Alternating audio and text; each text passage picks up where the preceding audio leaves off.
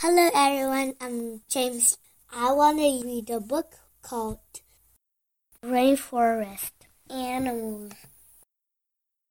The cat, the monkey, the frog, the parrot, the snake, the butterfly, the beetle the rainforest. Focused question. Where can you find rainforest animals?